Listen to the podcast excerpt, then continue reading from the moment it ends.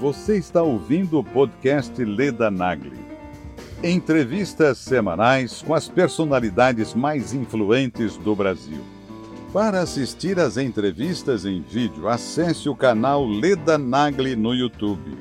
www.youtube.com/ledanagli. explode coração, né? Foi. Porque era quando estava começando de uma forma muito incipiente as redes. Naquela época era BBS, não era ainda. Ninguém né? era acreditava tudo... né, que ia dar nisso. Não, você lembra? Era tudo escrito, né? Não tinha, você não tinha imagem, você não mandava áudio, não mandava Imagina. fotos. Né? Eu botei na novela o visual, porque numa novela só fazia sentido é. assim. Mas você então, até... isso. É, então até antecipou o que veio depois, né? Quando eu trabalho esse, esse, é, nessa linha, eu quero mudar a forma das pessoas enxergarem aquilo. Eu quero mudar a forma dela pensar. Então você tem que ir até a pessoa, vamos conversar sobre esse assunto. Vamos enxergar esse assunto de uma maneira diferente, né? O racismo, a a homofobia, vamos olhar diferente sobre esse assunto. Isso é uma coisa, mas você não muda a mentalidade por decreto, isso é uma estupidez. Se você for pelo racional, o racional afasta. No racional, uma pessoa fica mais progressista, a outra fica conservadora demais. A emoção iguala todo mundo. Quando você consegue fazer uma pessoa se emocionar, tudo isso, todas essas matizes de pensamento que as separam se, se apagam. Ela se emociona. Essa é a força da novela. A novela serve muito bem para isso. Eu li uma vez que você tinha vontade de escrever sobre o caso Bruno. O caso do goleiro Não, Bruno. O caso do goleiro, jamais. Jamais? Jamais, nunca. Nunca. Você nunca escreveria sobre isso? Jamais, não. Eu acho assim. É... O Bruno é um criminoso psicopata, crudelíssimo, né? que cometeu um crime assim atroz e que está querendo voltar para a mídia, se vender.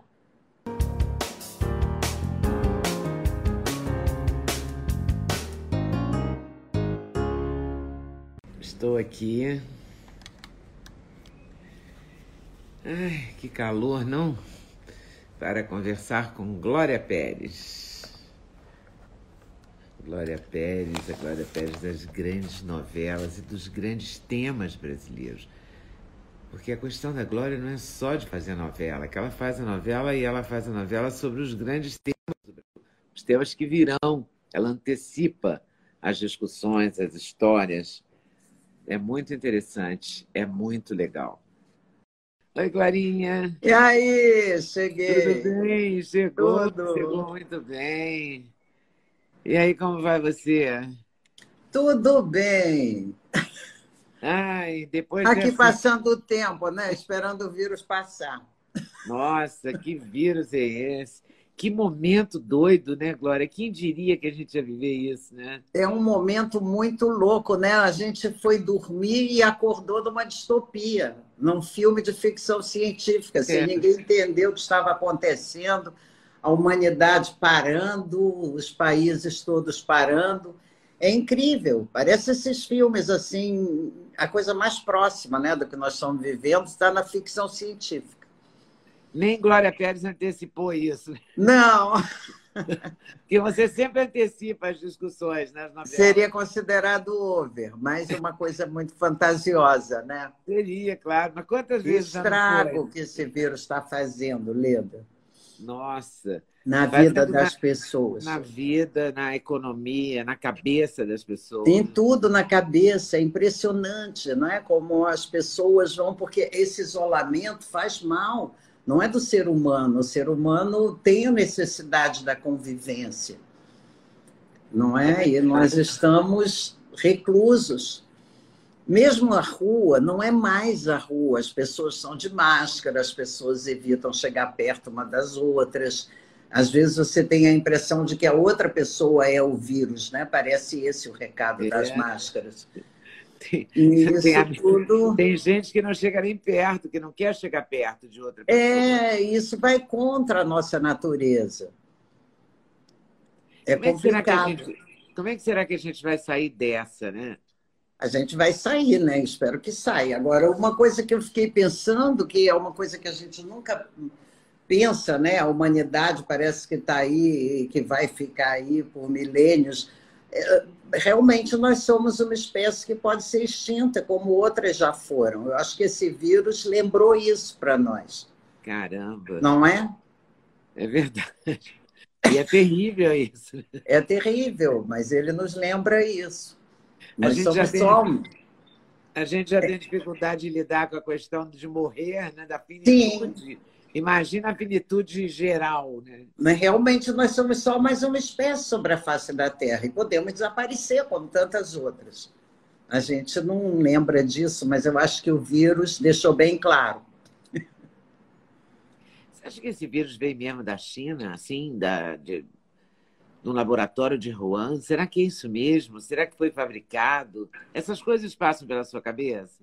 Passam. Acho que todo mundo fica tentando entender, não é, de onde que surgiu esse vírus. Me impressionou muito uma live que você fez com o professor Zebalos, Zebalos e Zebalos. Zanotto. Não, é que ele disse que esse vírus já vinha sendo trabalhado há muitos anos para fazer uma coisa que era tipo um salto de qualidade. Tem um nome que não era salto de qualidade, mas era isso que uhum. se tratava, que seria de passar do animal para o humano. Essas experiências que cientistas Nossa. fazem. Ele falou isso para você na live. Ele não disse que isso era o coronavírus, que o coronavírus teria vindo daí ou dessa experiência. Mas eu fiquei pensando, será que não? A gente, às vezes, né, para tentar encontrar respostas, é, algumas experiências são feitas que realmente são problemáticas. Essa pode ter sido uma, mas não sei, a gente fica, né?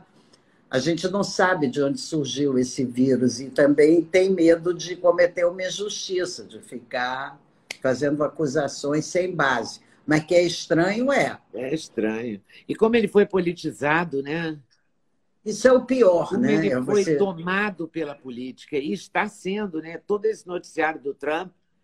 Hoje, é. TV, vendo o noticiário do Trump, você fica paralisado, você não sabe nem como que o cara está de tanta. É, isso é, o pior, não é? Assim. Porque esse vírus já traz uma doença nova, que na verdade as pessoas não sabem como é nem como funciona. Agora já estão sabendo mais.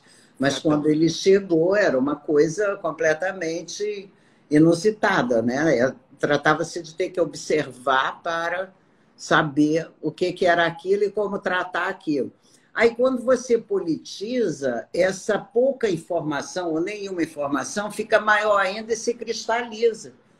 Não é? Porque tudo virou política, até remédio virou política, é. até cloroquina virou um partido, um time de futebol. Meu Deus! Isso é realmente uma coisa muito estúpida e que atrapalha muito, né? E toda a questão econômica também envolvida nessa medicação, né? Você vê, a cloroquina é uma coisa barata. A ivermectina Sim. custa 20 reais a caixinha. A cloroquina, sei lá, um pouco mais. O Rendesivir, 20 mil. Você, control... Você contraria grandes interesses, com certeza. Ninguém é ingênuo para não achar e saber que existe uma guerra de laboratórios. Né? Isso acontece com todos os remédios, é, não é a primeira vez que isso se vê. E agora ficou muito claro: a ivermectina é muito barata, a cloroquina também é muito barata. E são remédios sobre os quais os médicos já têm uma. A cloroquina é usada, assim, é desde lá do, dos jesuítas, né? do tempo dos jesuítas. Então, é um remédio que os médicos sabem muito bem até onde vai, como usar é, quais são os riscos, quais são os limites, porque é, tem séculos de uso. Lá no Acre, por exemplo, eu sou da Amazônia, então às vezes eu fico meio pasma com essas agressões à cloroquina. É óbvio que ela não é o remédio que cura o coronavírus, é óbvio, né? Tem vários remédios que podem interferir ou não, pelo que eu entendi, dependendo da imunidade da pessoa, vão dar uma resposta ou outra. Mas lá no Acre, por exemplo, que temos muita malária, cloroquina é vendida em farmácia, o farmacêutico faz. É, sabe, o agente de saúde leva no bolso distribui nos seringais. Quando eu saí de lá era assim. E nunca ninguém morreu de cloroquina. Então é uma coisa meia louca, porque embora não seja o remédio para a cura, parece ser um remédio que abre portas para várias curas, né? Tem dado é certo. Então você não, não pode eliminar. Outro, não tem um remédio para a cura. Não, não tem, mas é uma doença que mata. Então você não pode eliminar nenhuma porta em é que verdade. haja possibilidade de uma melhora. Né? Você transformar isso em política.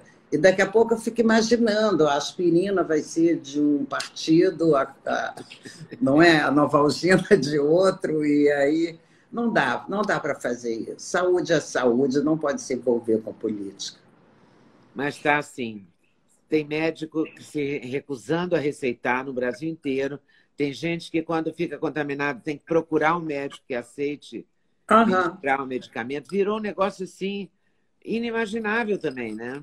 Aqui tem uma moça do prédio que a pessoa procurou uma clínica da família com todos os sintomas da Covid e foi passado para ela remédio para dor de cabeça, tipo Novalgina, coisa assim. Aí ela queria a ivermectina. E a médica riu, falou: você vai ficar sem piolho durante cinco meses. Quer dizer, sabe? Então, é uma coisa assim: se você tem um bando de médico que está fazendo essa experiência e que está dando certo para algumas pessoas ou para todas as pessoas com que eles estão lidando, é uma porta que não se pode fechar. Por que não? Por que não usar, né? Não há é outra. claro. Tanto não que os médicos, quando ficam doentes, usam, né? O doutor Cali usou, o doutor Wipe usou, enfim, óbvio. Na hora deles, eles vão. Olha, eu né? tenho o kit todo aqui em casa, Leda. Eu comprei logo o kit todo, deixei aqui de reserva, não quero saber. E todo remédio que apareça como uma possibilidade, eu vou comprar também e ter. É né? verdade. Né? A gente tem que se prevenir, porque e essa, essa aposta na vacina também é muito delicada, né?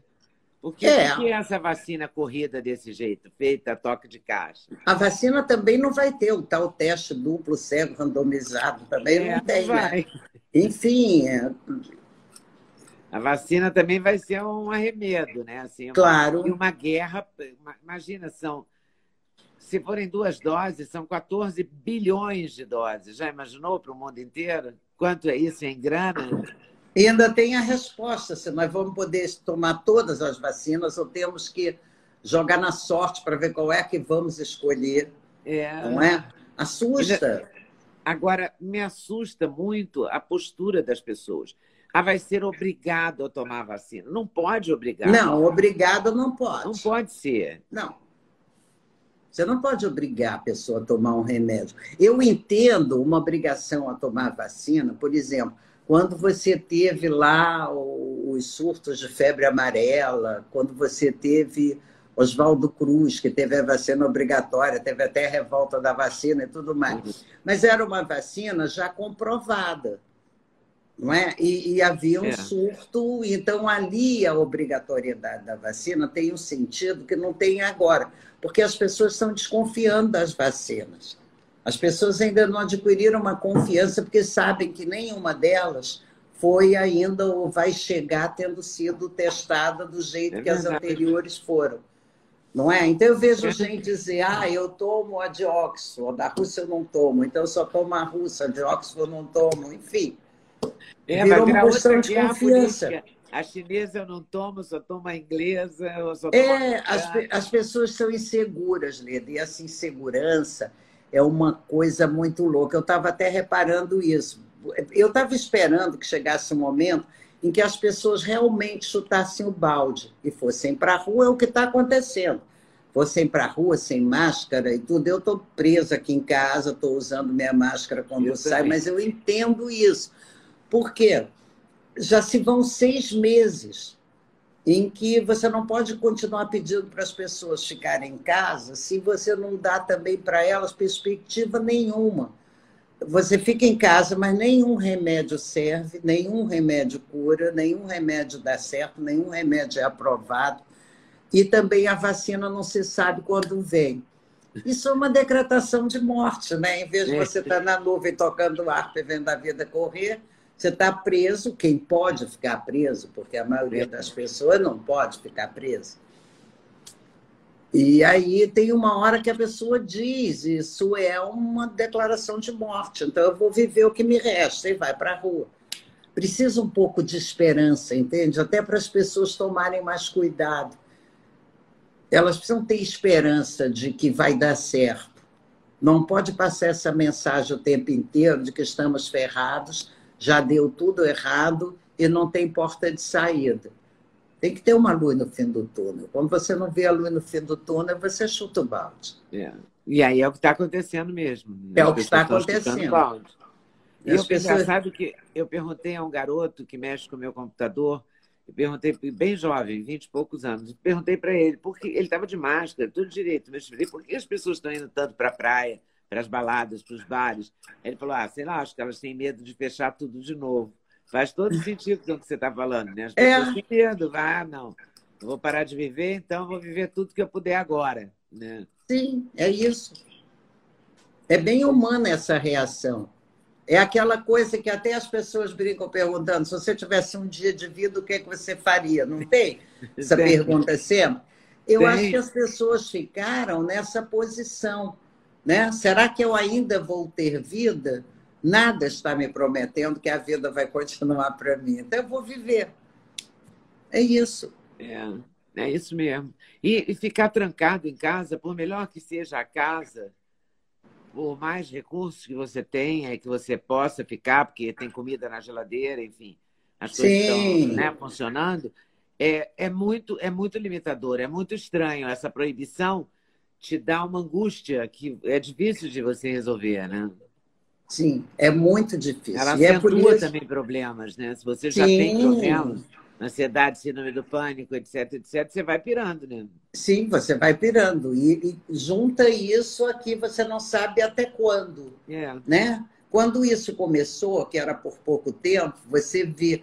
Eu achei interessante esse movimento. Você lembra que no começo, as pessoas mais velhas, que eram as pessoas de maior risco, elas saíram. É para ficar em casa trancada, não sei até quando. É, é o mesmo movimento que está tendo agora, é igualzinho né? Elas pensaram, eu já tenho pouco pela frente, então não vou ficar em casa coisa nenhuma. Os velhos pensaram assim, depois se conscientizaram, uhum. aí quem pôde ficar em casa ficou em casa e tudo. Só que chega uma hora que naquela hora era assim, ah, é um mês, dois meses. Você tem um limite para o quanto tempo você vai ficar fora da vida, com a vida entre aspas mas depois você não tem mais, depois você não sabe mais até quando, pode ser ano que vem, pode ser em 2022.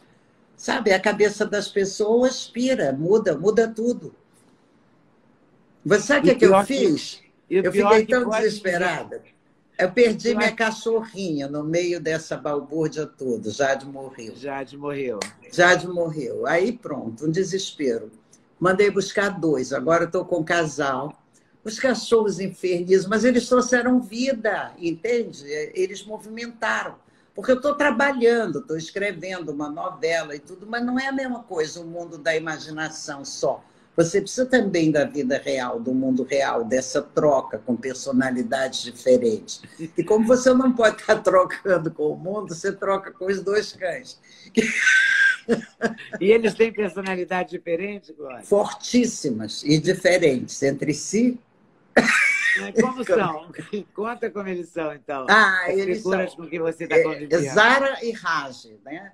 Raj é zen. É assim, aquela pessoa zen. Se fosse uma pessoa assim, aquele baiano zen, que faz tudo devagar, que sabe que curte cada momento. Ele é bem-humorado. Zara é um azogue. Tem uma personalidade fortíssima, é dominante, quer mandar nele. é muito interessante. Então, você começar a perceber e a dialogar, né? a, a conviver. Só você, Glória. Só você. E o que, que você está escrevendo? Uma novela? Eu estou escrevendo uma novela que vai vir depois da do João Emanuel.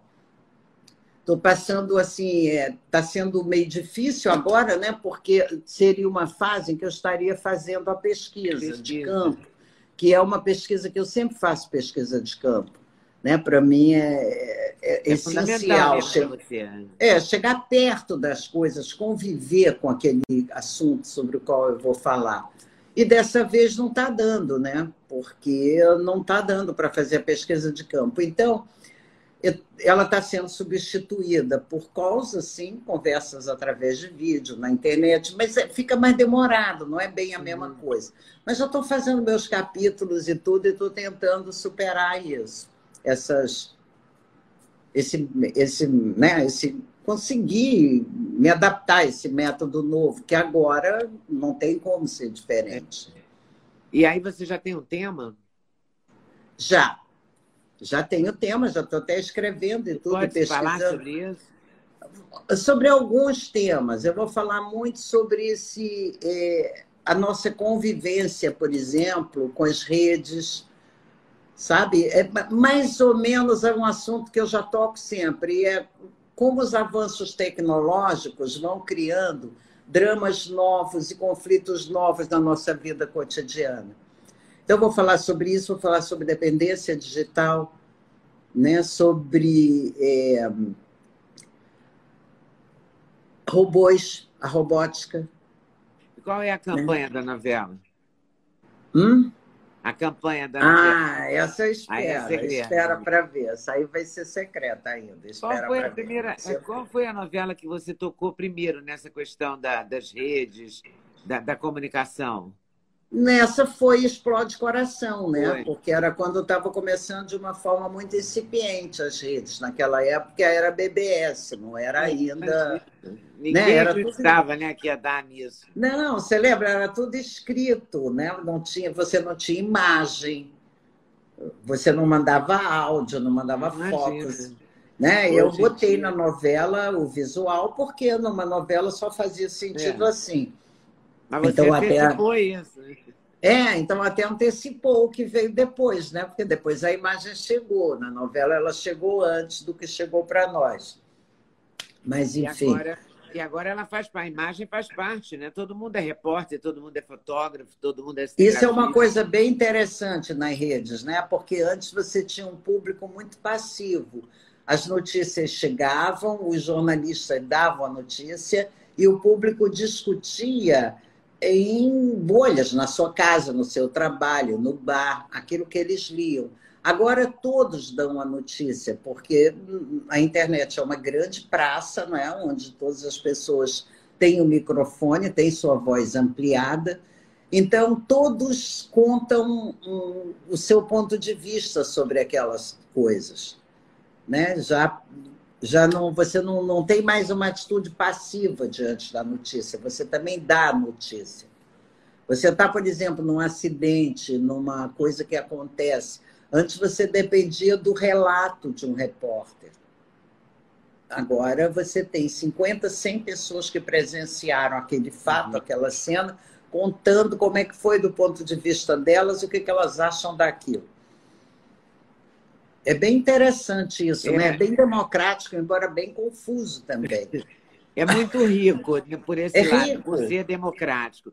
É Mas, ao rico. mesmo tempo, é muito perigoso, né? Porque aí também é, expande uma informação que nem sempre é real, né? Também é muito... Não, porque, porque veja bem, quando você põe um microfone na mão de cada pessoa, você amplia também o que aquela pessoa diz. E nem sempre o que as pessoas dizem não é, é, é uma coisa correta ou interessante, ou enfim. Mas você amplia aquilo que você pode observar no teu cotidiano. Se você olhar o ambiente que te cerca, você tá, estaria cercada de gente que diz, tem ideias interessantes, bacanas, e outras que dizem coisas revoltantes ou que têm ideias revoltantes. Só que aquilo está ali, naquele âmbito, né? E, de repente, a internet multiplica isso, amplia de uma maneira imensa, porque você imediatamente encontra seus pares ali. Se você tem uma ideia, uma linha de pensamento e você fala isso na internet, você vai ver pessoas com quem você jamais cruzaria na vida e que têm a mesma linha de pensamento e que vão se juntar a você. Então, isso é uma coisa interessante? É, mas é para o bem e para o mal. Para o bem e para o mal. Sim.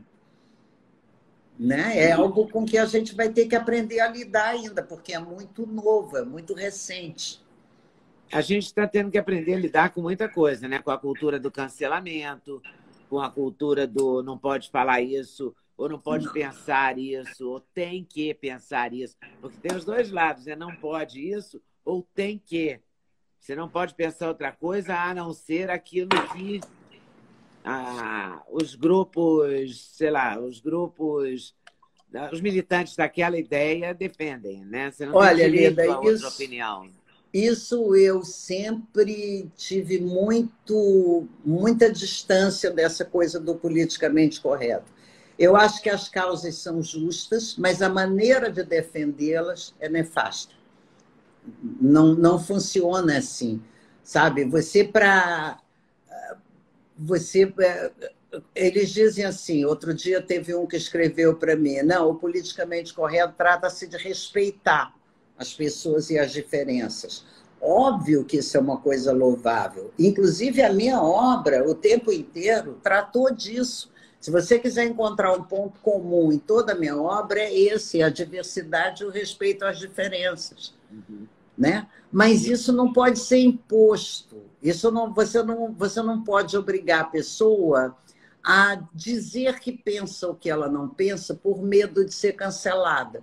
Quando eu trabalho esse, esse, nessa linha, eu quero mudar a forma das pessoas enxergarem aquilo. Eu quero mudar a forma dela pensar.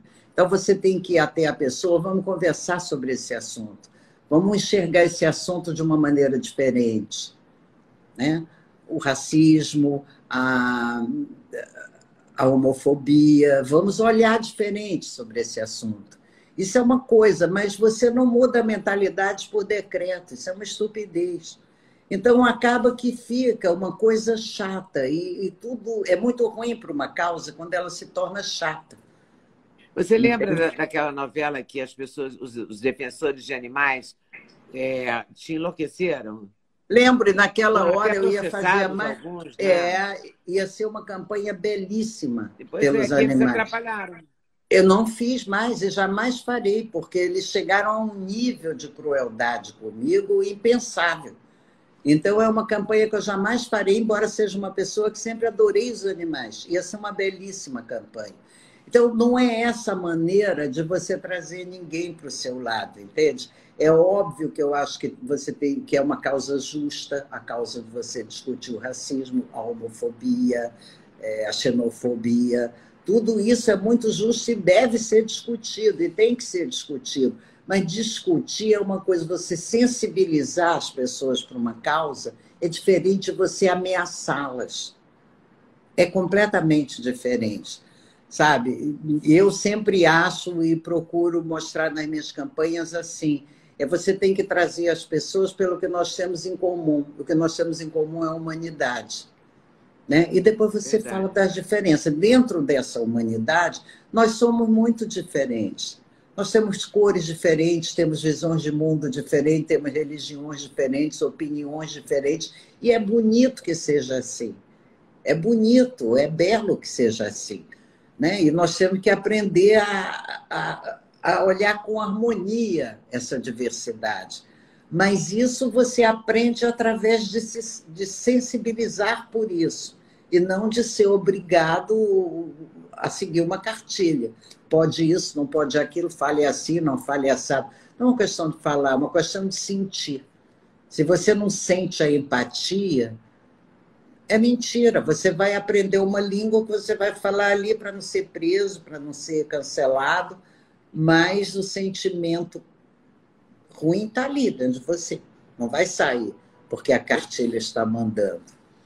Você vê o que fizeram agora com a Glória. A Glória Maria sempre foi isso. A Glória sempre foi Sim. espontânea. A Glória é a Glória. Ela nunca foi diferente. Ela não pode mudar agora, né? mas, ela, ela tá, mas ela tem ela tá razão, tá Leda. Ela tem razão. A Glória tem, tem, toda, toda a razão. razão. Tá chato. Tá, tá chato. chato. Tá muito Você chato. Não... Tá chato. A, vida ficou chata.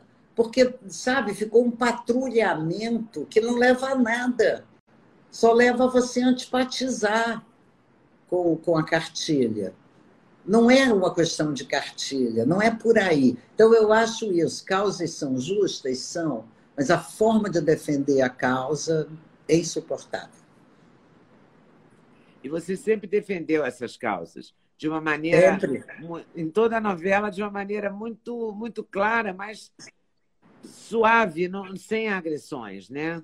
Não, porque eu quero fazer as pessoas pensarem diferente. Eu estou olhando o preconceito que as pessoas têm em relação àquele assunto e quero que elas se sensibilizem e comecem a enxergar diferente aquele assunto. Essa é a minha busca. Agora, e consegui isso. Você vê nessa última novela do Trans, por exemplo, era uma coisa que, quando foi anunciado, né, teve uma, uma repercussão em certas áreas mais conservadoras muito negativa. As pessoas ficavam dizendo que ensinar criancinhas a serem trans, isso era absurdo. Né?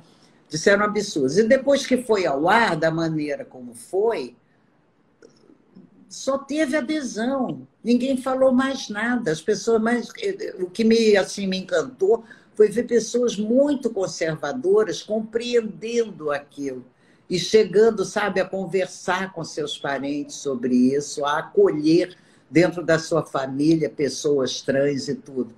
Então, mas por quê? Porque elas foram sensibilizadas. Não adianta você chegar para essas pessoas, e isso devem ter feito durante muito tempo, gritar no ouvido delas que elas vão ser canceladas se elas olharem o trans desse jeito. Isso não quer dizer nada.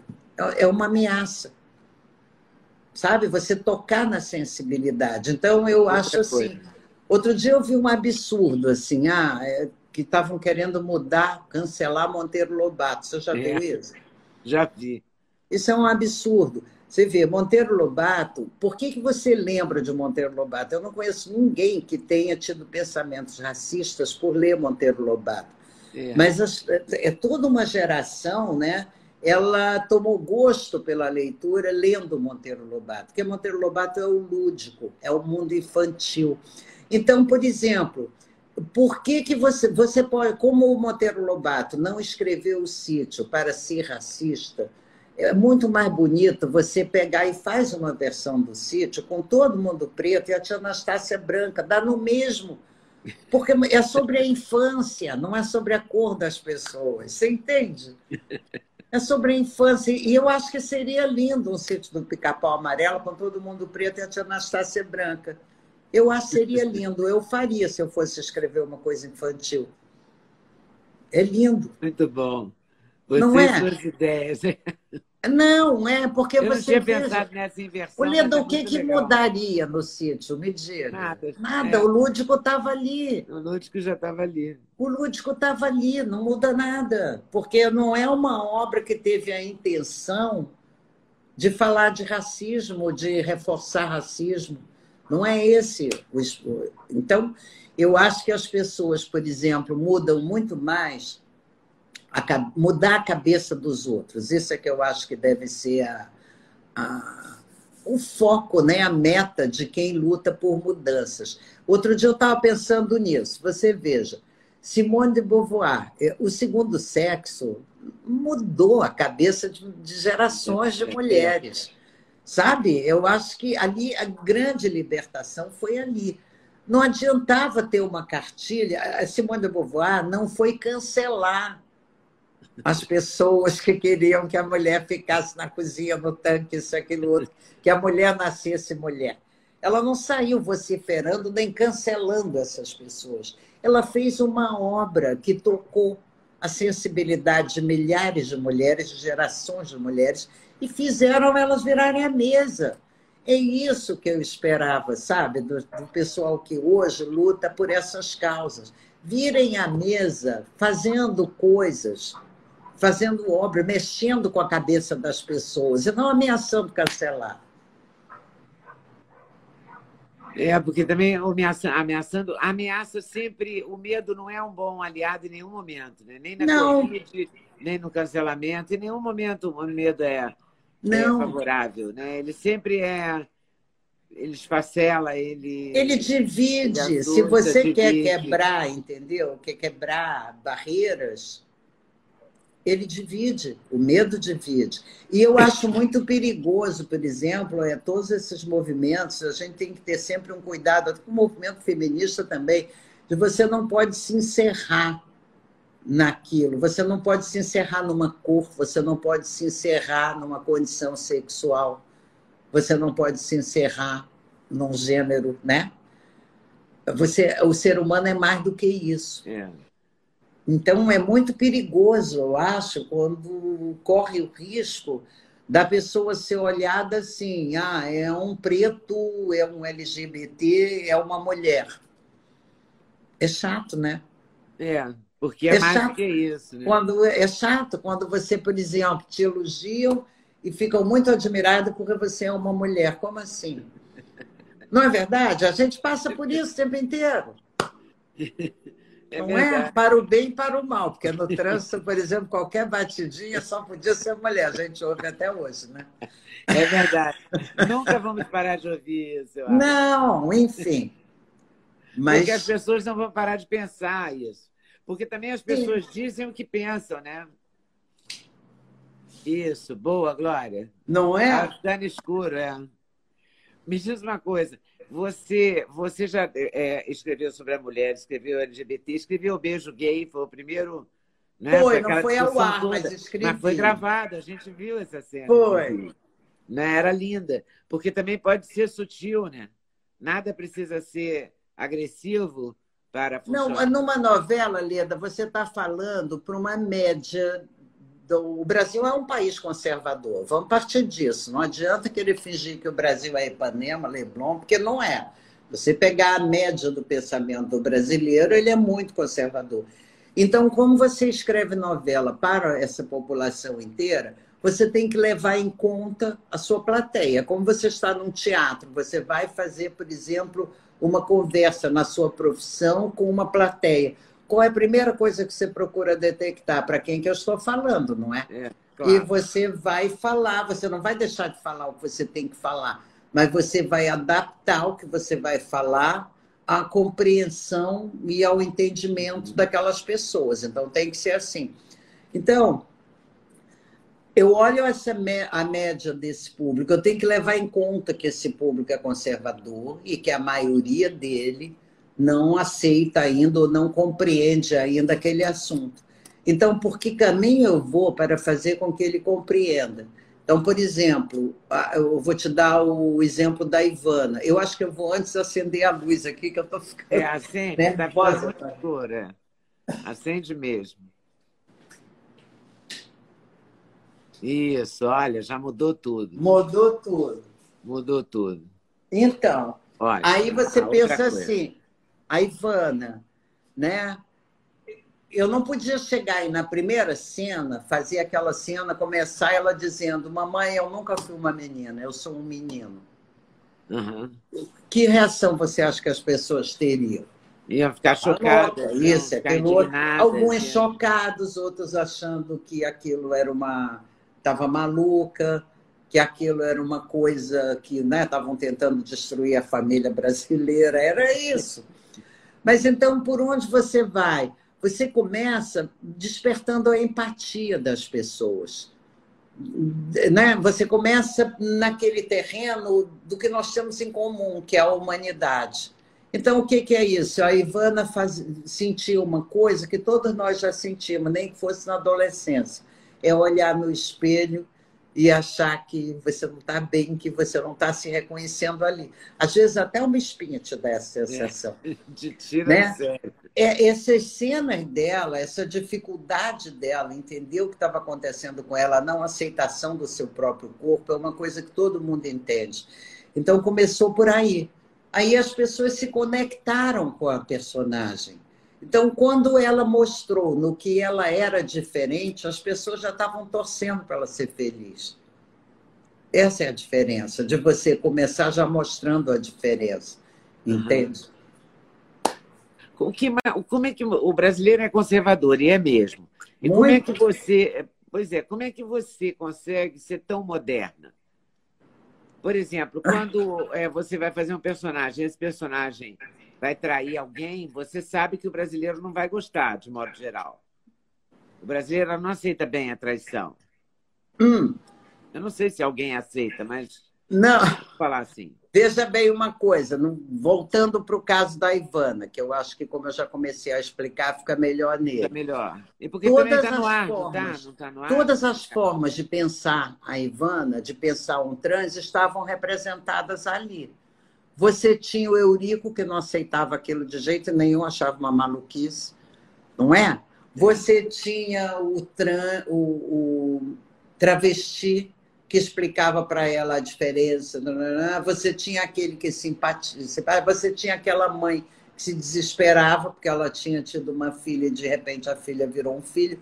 Você tinha todas as estranhezas que a pessoa poderia ter conservadoras ou não, porque isso, é, é, é, isso não é uma questão só de ser conservadora. É né? do humano mesmo. É do humano. Realmente, uma mãe tem uma filha e cria até 18 anos e ela se transforma num menino, não é fácil de assimilar.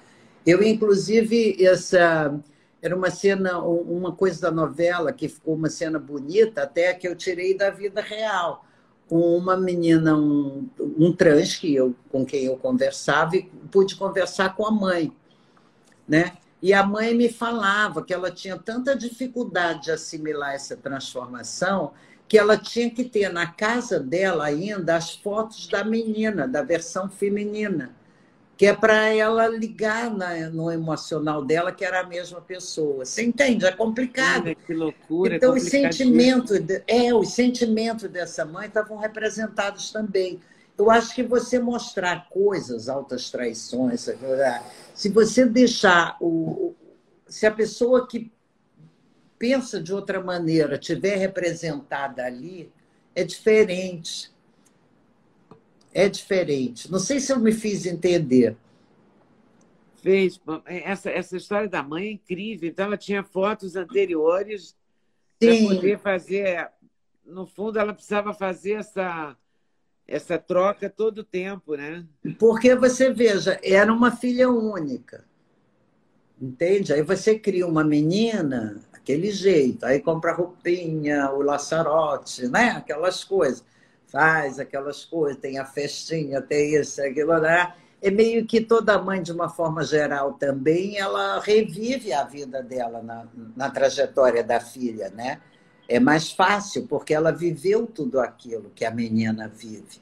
É verdade. E, de repente, quando a menina fez a, a passagem, se transforma num menino, me ajudou muito essa pessoa. Foi uma pessoa muito bacana e que me deixou falar com a mãe e tudo.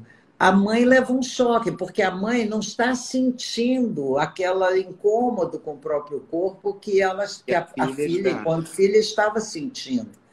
O ponto de vista da mãe é: esta é minha filha, ela deve estar com alguns problemas que são da idade, se é alguma coisa de companhia, entendeu?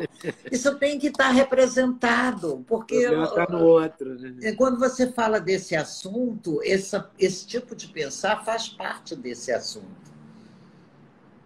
Agora, Glória, esse momento no Brasil é, é um momento assim difícil até para a novela, né? Porque diante de tanta polarização, você tem que pensar em todos os lados de uma questão, em todos os lados de um personagem. Ficou mais difícil ou ficou mais fácil? Ficou mais óbvio? Olha, eu sempre pensei nos lados, eu sempre achei que eu tinha que levar em conta.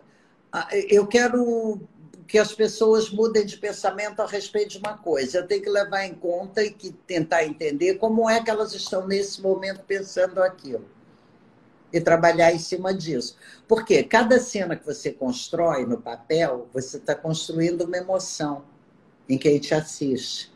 Então, é, é o trabalho dessa emoção. Né? E para isso você precisa olhar todos os lados, é aquilo, voltando àquele ponto.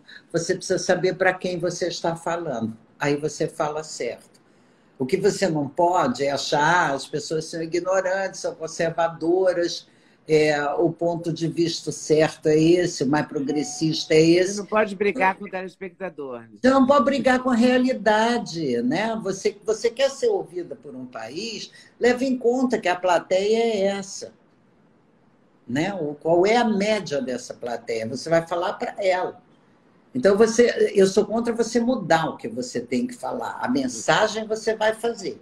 A mensagem você vai passar mas você vai ter que usar as palavras certas para passar aquilo, para trazer as pessoas para você. O formato, o jeito. O jeito, o jeito é para. O gesto você que vai dar. Sim, para trazer a pessoa para você em vez de afastar. Né? E você traz sempre pela emoção, porque o, se você for pelo racional, o racional afasta. No racional, uma pessoa fica mais progressista, a outra fica conservadora demais. A emoção iguala todo mundo. Quando você consegue fazer uma pessoa se emocionar, tudo isso, todas essas matizes de pensamento que as separam, se apagam. Ela se emociona. Essa é a força da novela. A novela serve muito bem para isso. É por isso que a novela é tão importante no Brasil? Eu acho que sim, eu acho que a novela tem uma.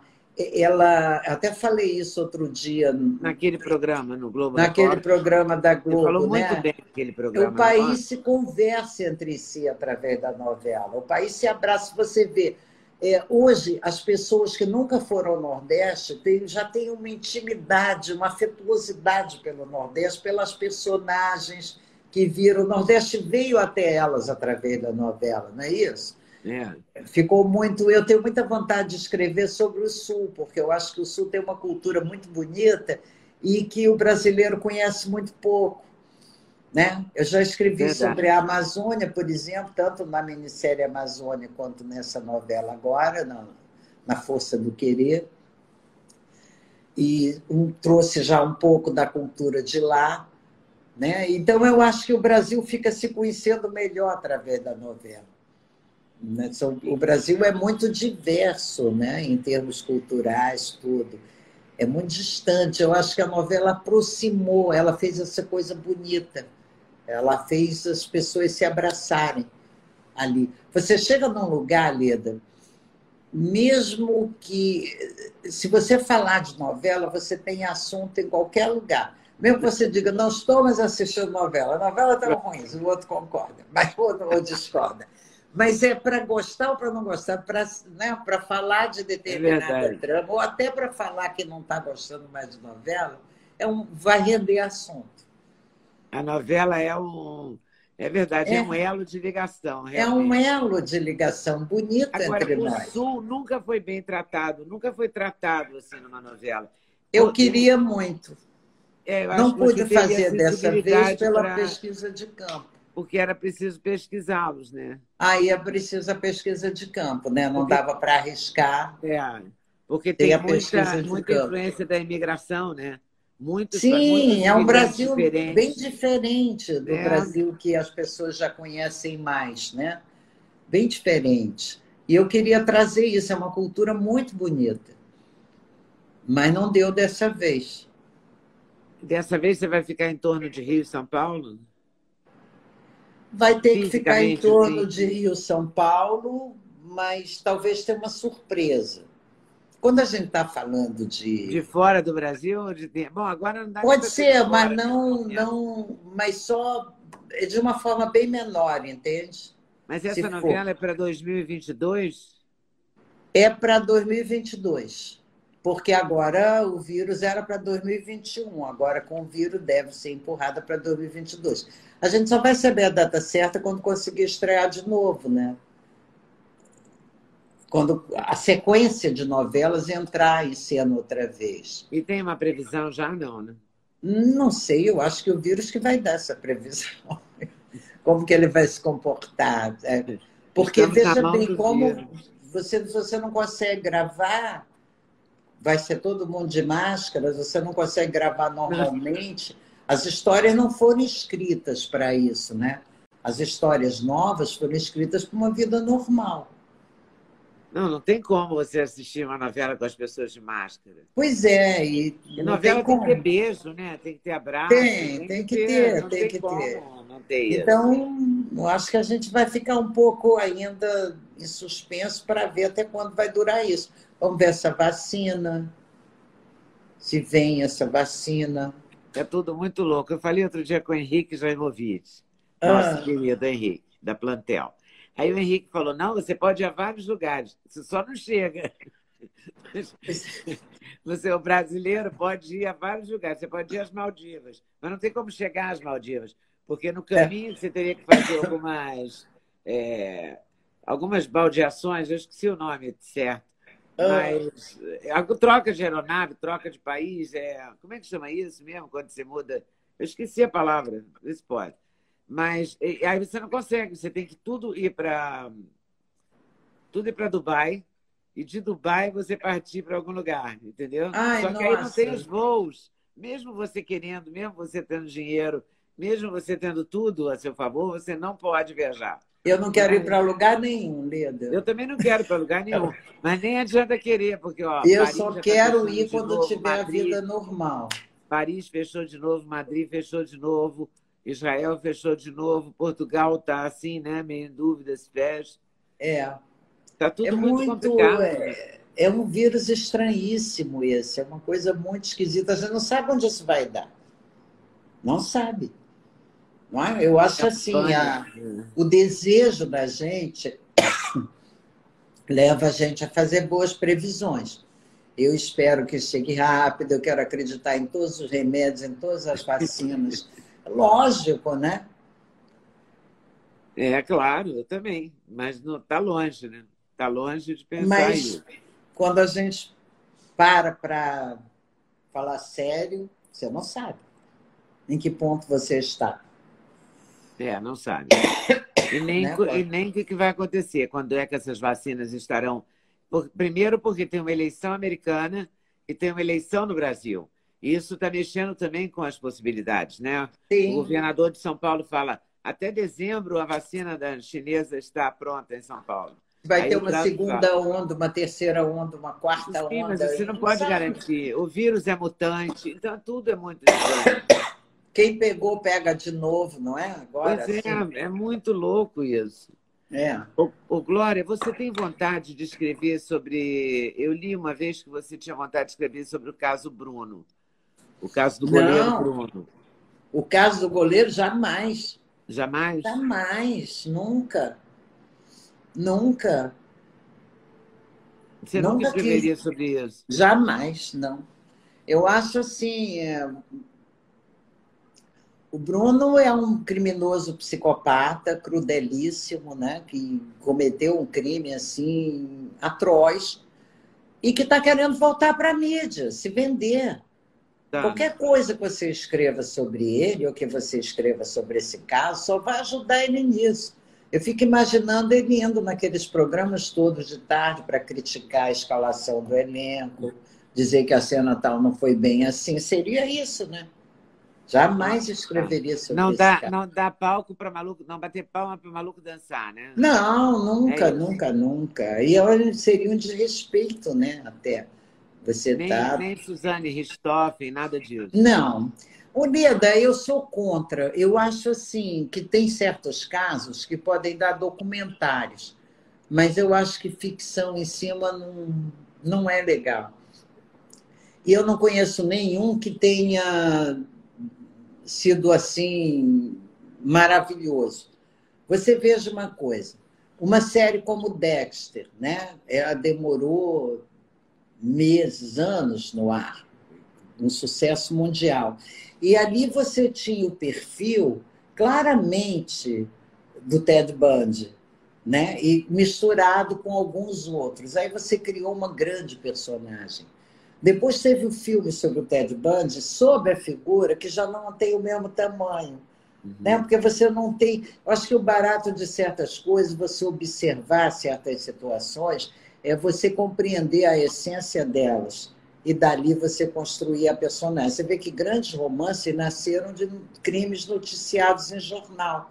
Né? O Crime e Castigo foi uma notícia de jornal. O Vermelho e o Negro de Stendhal, uma notícia de jornal. Madame Bovary, ele ficou impressionado com a mulher de um médico de província que tomou veneno e morreu, e aí ele escreve aquela obra-prima.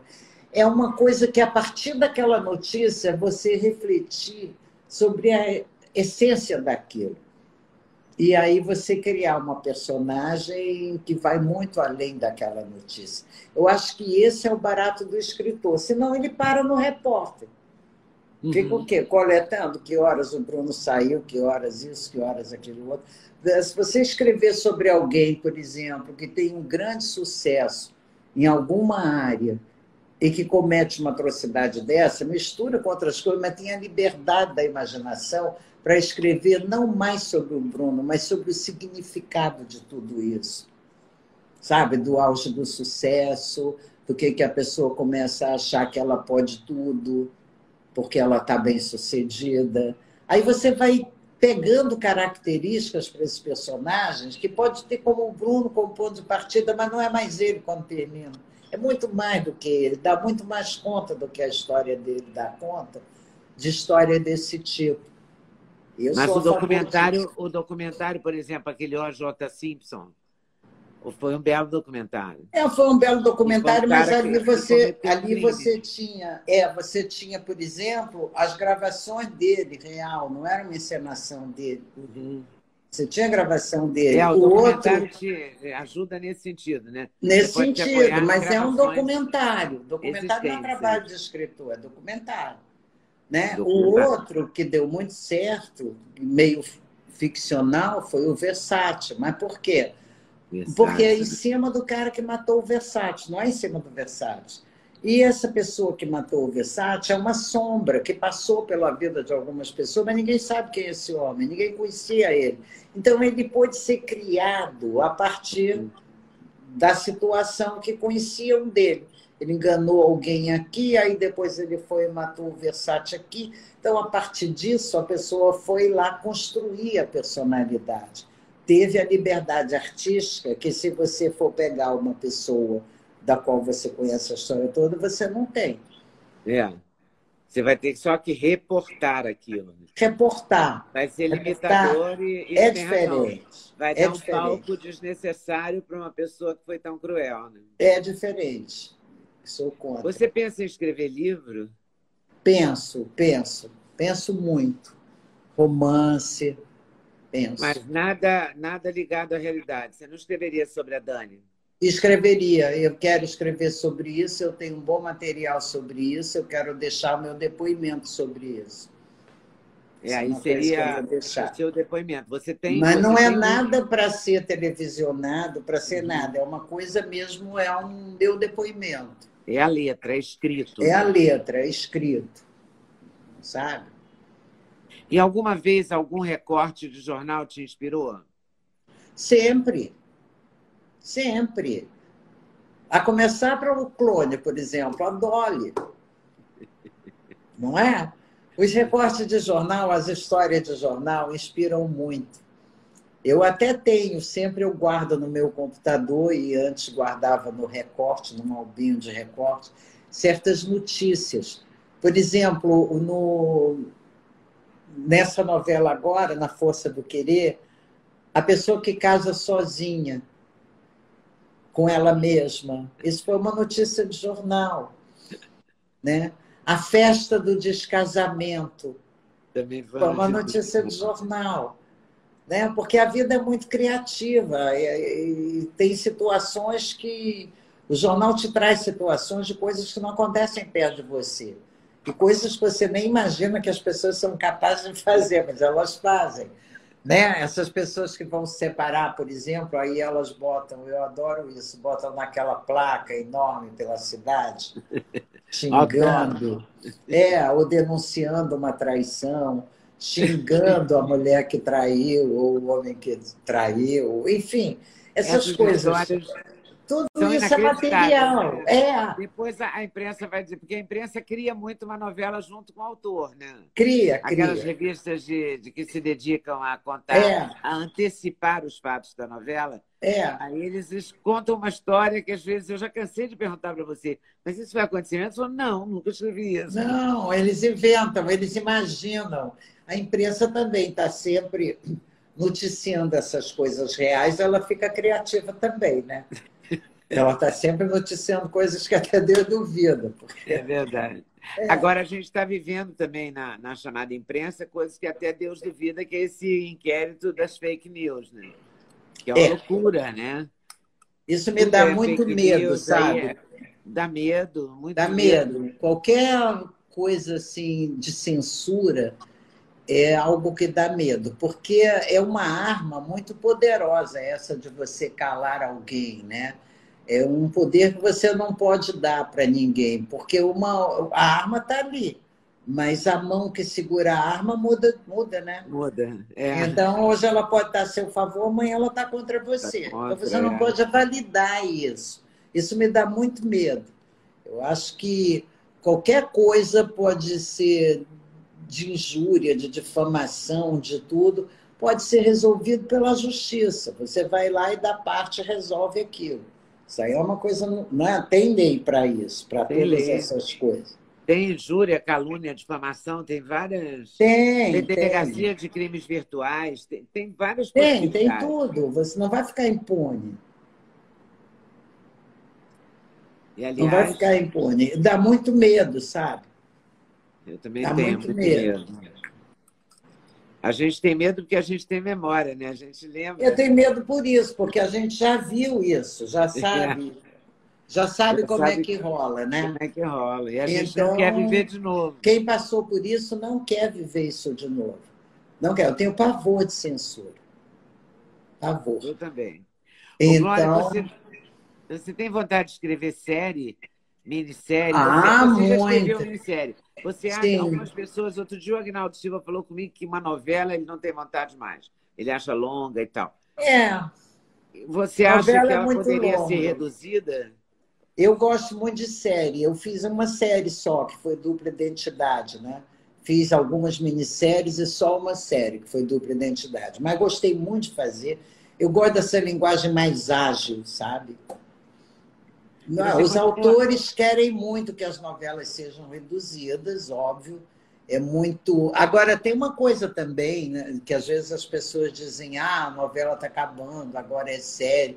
Mas não é verdade isso, não. né? A novela tem o ritmo do tempo dela. As novelas, quando você vê uma novela mais antiga, você vê que ela tem um ritmo daquele tempo, né? O tempo que as pessoas têm de esperar o telefone tocar, de ir no orelhão, de, não é? Era um tempo é próprio.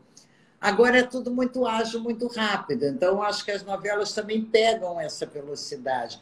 Agora, tem que prestar atenção que as séries só se tornaram fenômenos mundiais depois que elas assimilaram características do melodrama e do folhetim, que foi com Lost.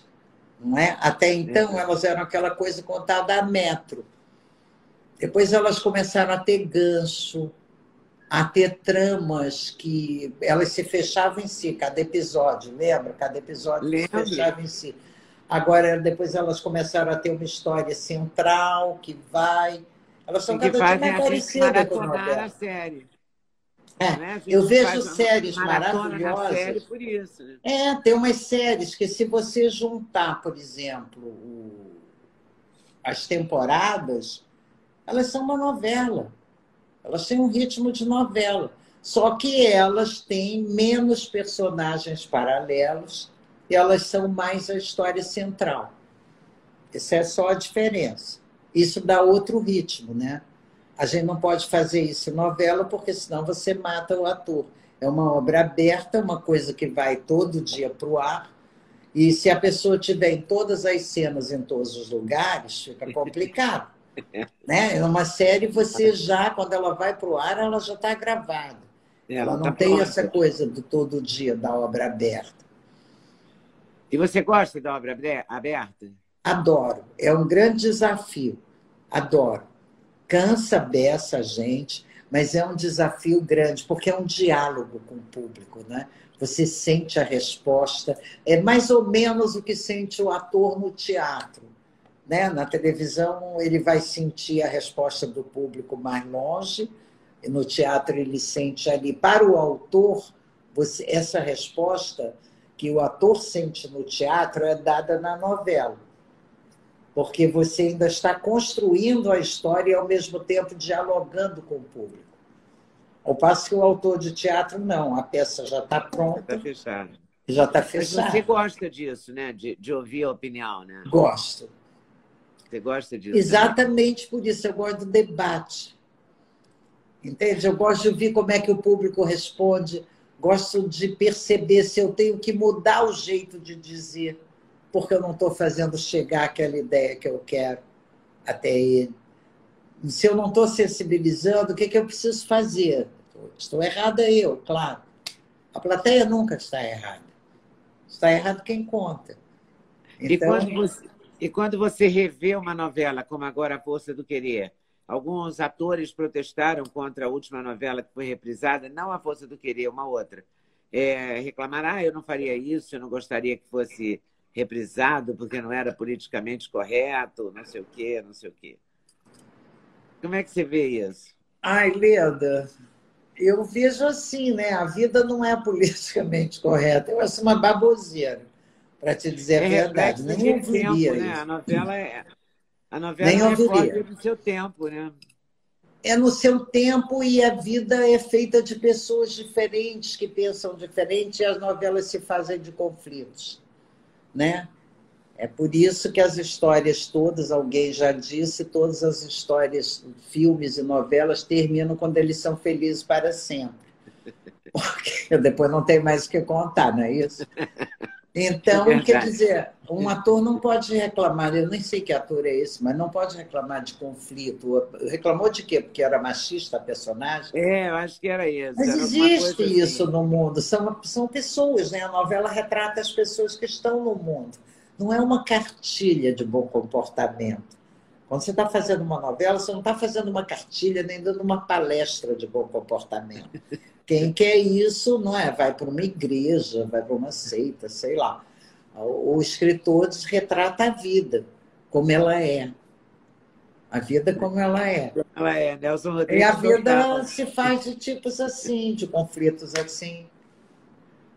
E por isso que faz sucesso, né? Também. Claro, porque as pessoas se reconhecem, né? Isso, exatamente. Elas se reconhecem, o porquê elas são parecidas com aquilo, ela tem um vizinho que parece com aquilo, ela tem alguém, ela é contra aquele jeito de pensar, ela, ela se conecta de alguma maneira, é. ou aprovando ou desaprovando. Ou desaprovando, é. Ela se conecta.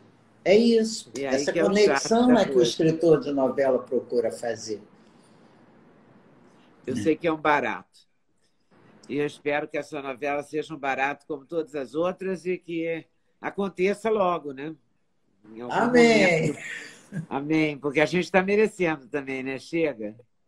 Ah, chega. desse tempo esquisito, né? Chega, a vida está muito esquisita, Leda, está muito esquisita. Eu acho que vai ter, depois desse, quando esse vírus acabar, talvez seja igual ao que aconteceu depois da gripe espanhola, né? que vieram os loucos anos 20. Mas vamos ter de novo os loucos anos 20. Eu espero estar aqui para ver. Tomara que a gente esteja vivo para viver. Pois é, para viver essa loucura que vem por aí. Poxa, a gente está merecendo, que essa caretice está muito chata. Mas essa caretice tem que acabar, porque os loucos anos 20 eram tudo menos chatos, né? É, não pode então tem que acabar, pelo amor de Deus, vamos continuar lutando pelas causas, mas de um jeito que não afasta as pessoas, que congrega, que traz. É verdade. E vamos ser e vamos, felizes, né? Que a gente e vamos ser, ser felizes. Tá bom. Muito obrigada, Glória. Queria Foi ótimo ter vindo aqui Foi conversar ótimo. com você. Muito bom, muito bom. Adoro você. Um beijo. Uau. Beijo, Leda.